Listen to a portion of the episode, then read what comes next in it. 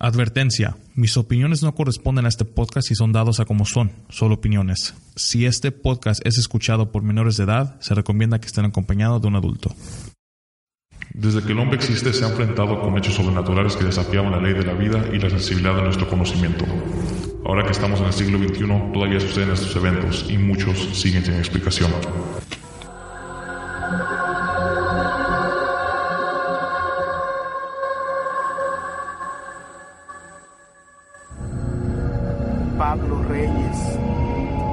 Persona común y corriente, creó un post en la famosa plataforma de Facebook el 27 de diciembre del 2015.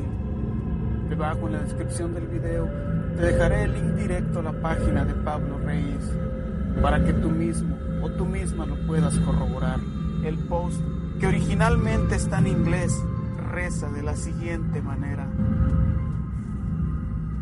Llámenme loco, pero en el 2016 Hillary Clinton será la primera presidenta mujer de los Estados Unidos. El mundo enloquecerá por la muerte de un gorila. Prince morirá. Muhammad Ali morirá. Kimbo Slice morirá. Donald Trump morirá. Los Estados Unidos experimentarán el peor tiroteo masivo en su historia. No intento asustar a nadie, pero ustedes recordarán mi nombre. El 21 de abril, Prince murió. El 29 de mayo, la muerte de este gorila enloqueció las redes sociales por todo el mundo entero. El 3 de junio, Mohamed Ali muere. El 6 de junio, Kimbo Slice murió. El 12 de junio, ocurre en Estados Unidos el tiroteo catalogado como el peor en su historia. Las últimas predicciones que faltan son la muerte de Donald Trump y la inevitable victoria de Hillary Clinton. ¿Quién es Pablo Reyes? ¿De dónde sacó estas predicciones o quién le dijo esto? ¿O tan solo son simples coincidencias? Bienvenidos a otro podcast de Entra la Oscuridad.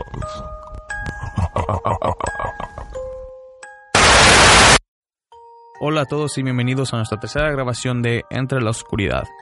Acaban de escuchar un pequeño clip del canal de Ramsés Amodeo, que lo podrán encontrar en YouTube.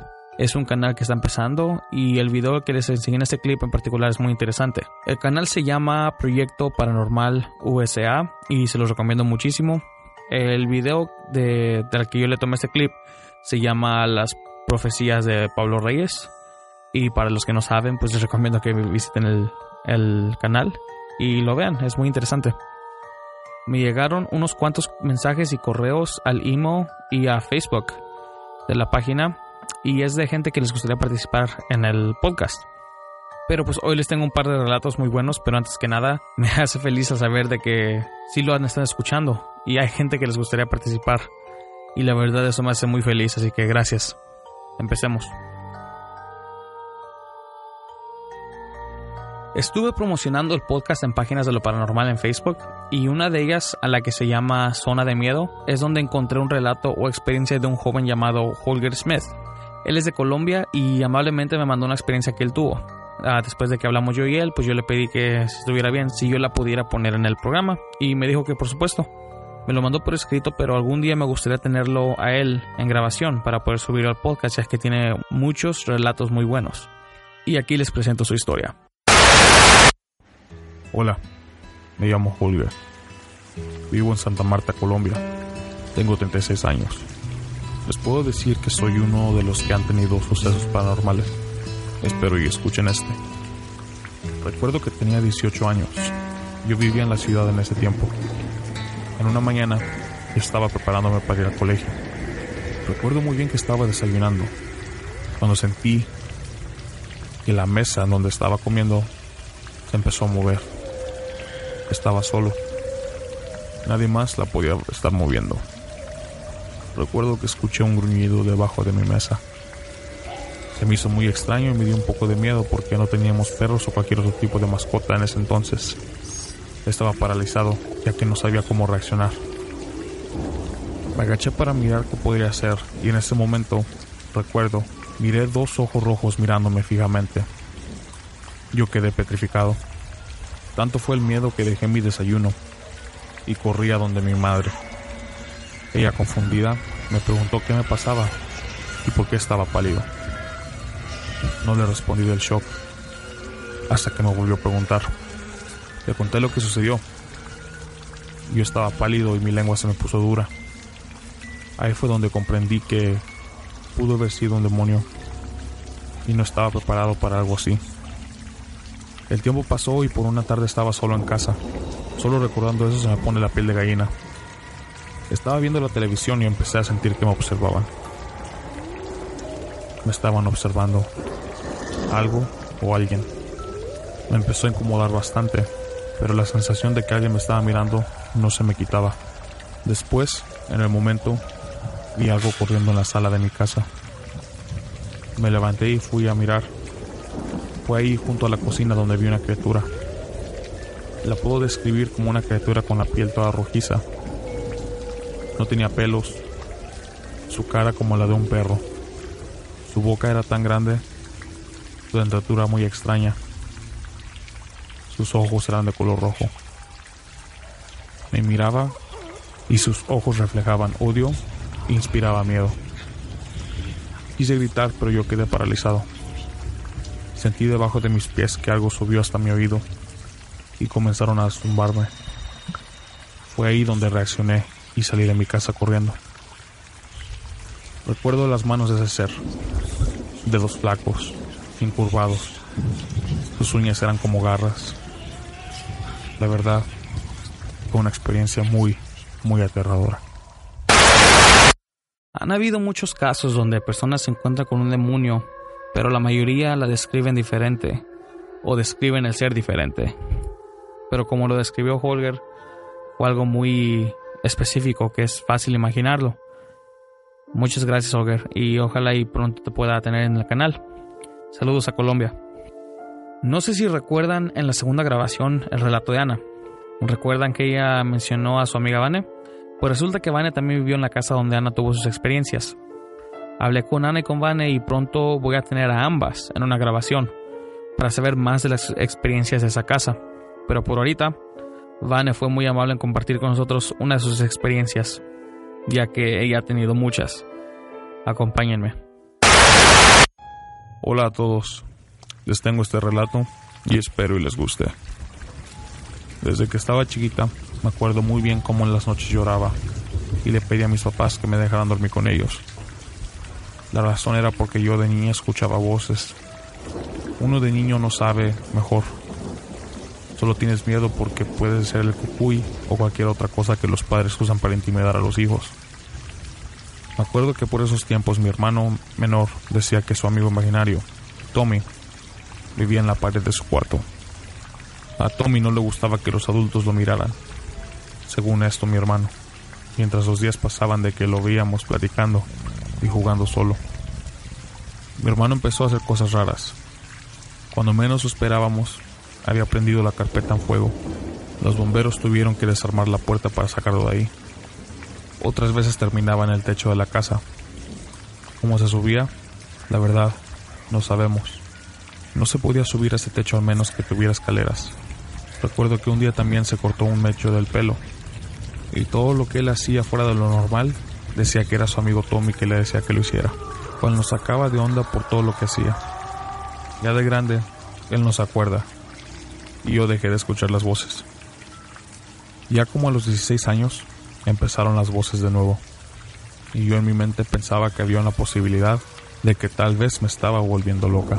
Al dormir, podía escuchar susurros o alguien que me hablaba. Me entraba pánico cuando solo quería dormir. Y así pasaron meses, hasta que una vez el teclado de mi computadora comenzó a hacer ruido, como si alguien estaba usando la computadora.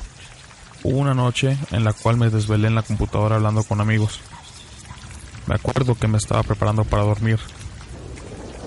Recuerdo que mi pantalón tenía una pluma a la cual lo puse donde mi computadora. Una vez lista me acosté y cerré los ojos. En ese tiempo yo tenía una guitarra que mi papá me había regalado para mi cumpleaños. La guitarra reposaba atrás de mi cabecera. Cuando dormía, una de las cuerdas empezó a sonar. Solo una. Pensé que a lo mejor le pegué a la guitarra al moverme. Pero mirando bien a la guitarra y la cabecera, estaban a una distancia que no era posible. Cerré los ojos para dormir y de nuevo empezó a sonar. Y era una de las cuerdas del medio. Siguió sonando y era la misma cuerda. Siguió y siguió y siguió. Me espanté y cuando me levanté de mi cama, la pluma que tenía en el pantalón que puse al lado de la computadora fue arrojada a mis pies. Fui con mi papá, pero como todos, me dijo que solo era mi imaginación y era por desvelarme. Pasaron los días y seguía el teclado haciendo ruido. Para esto, cambié la dirección en la que estaba mi cama por la guitarra y la cama quedó del otro lado de la recámara, dando hacia la ventana. Otro día que me desvelé por horas, fui a dormir, pero por alguna razón sentí la sensación de que alguien me miraba. Incómoda con esto, volteé hacia donde presenciaba que me estaban mirando. Ahí fue donde vi a la figura de un niño. Y él estaba por fuera de la ventana. Me espanté y corrí con mi madre. Claro, al despertar ella, me dijo que estaba loca y que me fuera a dormir. Unos años después, nos mudamos a otra casa. Esa casa tenía en la sala una ventana enorme. Igual que siempre, me desvelé de nuevo, ya que estaba mandando mensajes de texto con mi amigo Fernando. En eso, vi que un muchacho venía pasando por la ventana. Bien claro vi que tenía puesta una cachucha roja y una chamarra negra. Yo pensé que era alguien que iba a tocar. A lo mejor era amigo de mi papá o alguien conocido. Nadie volvió a pasar y nadie tocó la puerta. Era algo más. Días después otra vez me desvelé platicando con mi amigo Fernando. Ya después de una larga noche, cansada me fui a acostar y dejé la puerta de mi cuarto abierta. Pero esta vez dejé la luz del baño en el pasillo prendida por el miedo. Cuando me acosté y estaba a punto de apagar la luz, vi una sombra pasar, como si alguien hubiera caminado en el pasillo. Yo pensé que era mi hermana, que iba al baño. Ella tenía la maña de ir en la noche y no cerrar la puerta, pero no escuché nada. Y en esos momentos se empezó a prender y apagar la luz, y de repente se apagó por completo. Mi hermana nunca había salido de su cuarto hasta el día siguiente. A este punto, todo el mundo me tiraba de loca. Hasta que un día mi mamá llegó a la casa y pensó que mi sobrino, en ese entonces de dos años, se había despertado porque cuando abrió la puerta escuchó como que algo cayó al suelo. Y cuando miró en el suelo había una cuchara. Mi sobrino estaba dormido. No podía haber sido él. Meses pasaron y mi padre tuvo que salir de la ciudad por su trabajo. Recuerdo que todos estábamos en nuestras habitaciones y habíamos comido sopes que mi mamá había hecho de cenar. Ella iba hacia el pasillo para ir al baño y de repente le arrojaron un sope a los pies. Mi mamá entró enojada pensando que nosotros lo habíamos tirado desde el cuarto, pero nadie se lo había aventado. Estábamos viendo una película. No había explicación de cómo ni quién lo había hecho. Durante esas noches escuchábamos como si la puerta de la casa se abría y se cerraba, aún teniendo candado y una cadena de refuerzo. Eso nos despertó unas cinco a seis veces, por lo menos durante la noche, cuando todos dormíamos. Después de esto, mi hermano y yo vimos un programa de lo paranormal. Decidimos grabar en la computadora y lo que capturamos todavía no lo podemos creer. Descubrimos que habíamos captado algo. Nos armamos de valor y comenzamos a hacer preguntas, como cómo te llamas, cuál es tu color favorito. Preguntábamos y esperábamos 10 segundos. Cuando preguntamos cuál es tu color favorito, entra mi hermana menor. Sin saber qué hacíamos, ella repite la pregunta.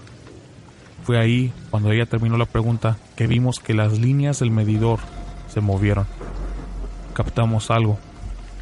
Le hicimos preguntar algo más y después la retiramos del cuarto. Cuando pusimos la grabación de las preguntas que yo hice, no se escucha nada. Pero las preguntas que mi hermana menor hizo, claramente escuchamos a alguien responder que se llamaba Johnny y su color favorito era el rojo. Lo que hicimos al escuchar eso fue grabar de nuevo y hacer más preguntas.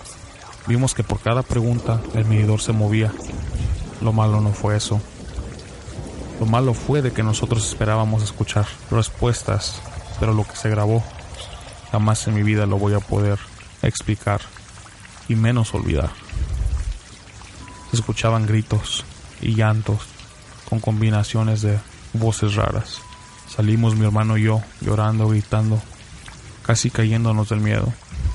Mi padre nos regañó y nos dijo que con eso no se jugaba y que si nos volvía a ver haciendo eso, nos quitaría los privilegios de usar la computadora, pero no tenía por qué, ya que desde ese evento nunca lo volvimos a intentar y nunca se nos va a olvidar el miedo que sentimos esa noche.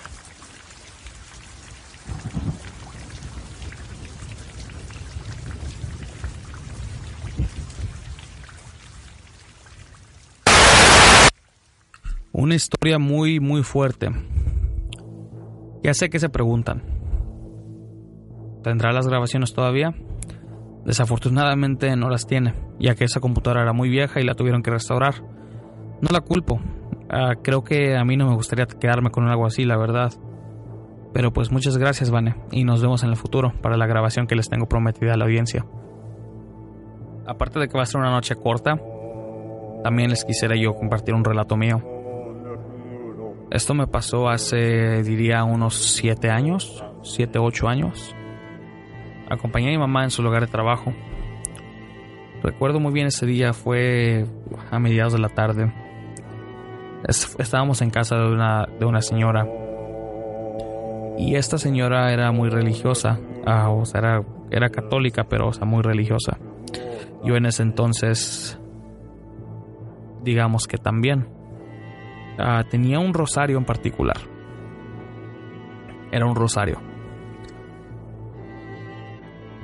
Y recuerdo muy bien de que esa noche o, esa, o ese día a mí me encantó tanto ese rosario que decidí llevármelo. O sea, digamos, en otras palabras, me lo robé. No sabía que iba a ser un error mío. Y yo no sabía que se iba a dar cuenta la señora porque la verdad tenía 100 más, unos, yo diría unos 300 rosarios en todas sus paredes. Me acuerdo que era tiempo de Navidad porque hasta el pino lo tenía decorado con rosarios y con esferas, todo eso. Pero tenían todas las paredes, tenía rosarios. Entonces yo vi uno en particular. Y me gustó mucho y dije, ¿saben qué? No creo que se dé cuenta y me lo llevé ahí fue cuando me hubiera arrepentido. Fue ahí cuando me lo llevé. Yo pensando que, que iba a estar bien, que nunca se iba a dar cuenta. Fue lo peor que he hecho. Ya que empezando esa noche que me lo robé. A las 2 de la mañana, diría que fuera como a las 2, 2 y media. Alguien me empezaba a agitar en la noche. Me agitaba en mi cuerpo cuando yo dormía como con la intención de despertarme. La primera noche no le puse importancia porque, o sea, yo, yo pensaba que a lo mejor podía hacer algo más. A lo mejor era yo. Estaba soñando algo feo, no sé. La segunda noche, a la misma hora, pasó de nuevo. Yo me acuerdo porque tengo un reloj al cual tiene el alarma instalado de la cama donde siempre veía. La tercera noche sucede de nuevo. Ahí fue cuando se me hizo raro.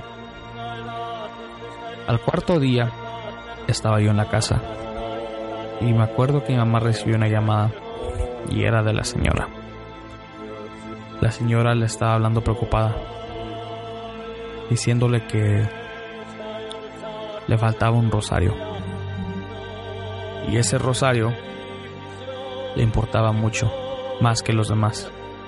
porque ese rosario se lo regaló la mamá de su mejor amiga momentos antes de que falleciera. Mi piel se me enchinó, como dicen muchos. Me quedé como que traumado por un momento. No sabía cómo se dio cuenta. Pero pues tanto le, le significaba el rosario que claro. Entonces le dije a mi mamá que yo lo tenía. Mi mamá tuvo que inventarle una historia que se le cayó a ella y que lo recogió y que se lo iba a dar después. La señora dijo que todo, todo estaba bien, nada más con que no lo perdiera. Y lo fuimos a entregar al día siguiente. Yo le pregunté a la señora de que había muerto la, la fallecida. Y nomás dijo que tenía cáncer. Que también como ella era una señora muy religiosa, a la cual la visitaba siempre todos los días y tenían sesiones de rezo, solo para que la señora se, o se pusiera bien o muriera en paz. Pues me dio la hora exacta de a qué horas había fallecido la señora, que era entre las dos y dos y media de la mañana. Fue una noche corta, pero valió la pena. Estas dos historias me encantaron y les quiero agradecer a Julio Griavane por compartirlas con nosotros esta noche. Y pues ahora quiero mandar saludos a Colombia, gracias a Holger. También quiero mandar saludos a México DF, que nos piden saludos, en Tijuana también, California, Palotla, Veracruz y Sonora. Nos mandan saludos desde allá, así que nosotros los regresamos. Muchos saludos a ustedes. Y pues por ahorita quiero recomendarles de nuevo la página de Zona de Miedo, que está en Facebook. El canal de YouTube de Ramsés Amodeo, que se llama Proyecto Paranormal USA y otros canales que tengo, uno que se llama Estigma Paranormal. Ah, creo que apenas lleva un año de viejo este canal. Está en YouTube también, pero está muy bueno. También quiero recomendarles a Grunger Oficial, que hace muchos videos de tops, pero muchos de ellos son de misterios y son muy buenos. Y también Tree Line, T-R-I-L-I-N-E, que es otro video de puros tops, pero también hacen de misterios. Recuerden que pueden encontrar este canal en Evox, YouTube y Facebook bajo Entra la Oscuridad.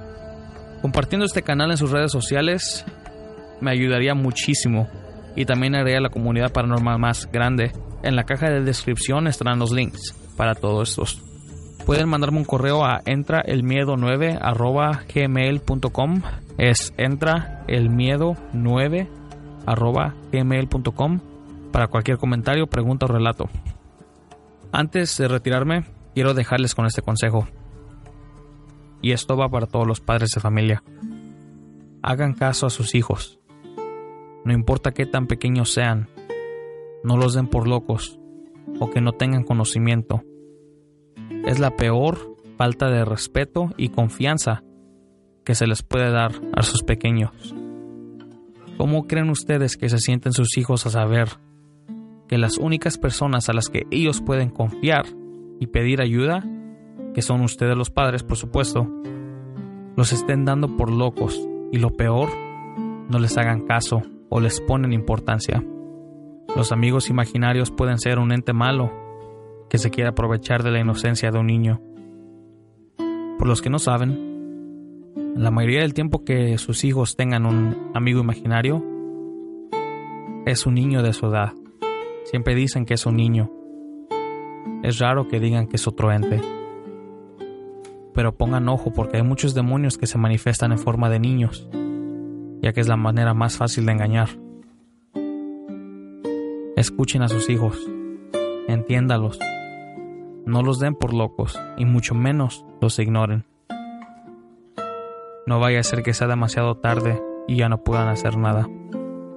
Mi nombre es Juan y muchas gracias por acompañarme esta noche, tarde o mañana. Se la pasen bien y hasta la próxima.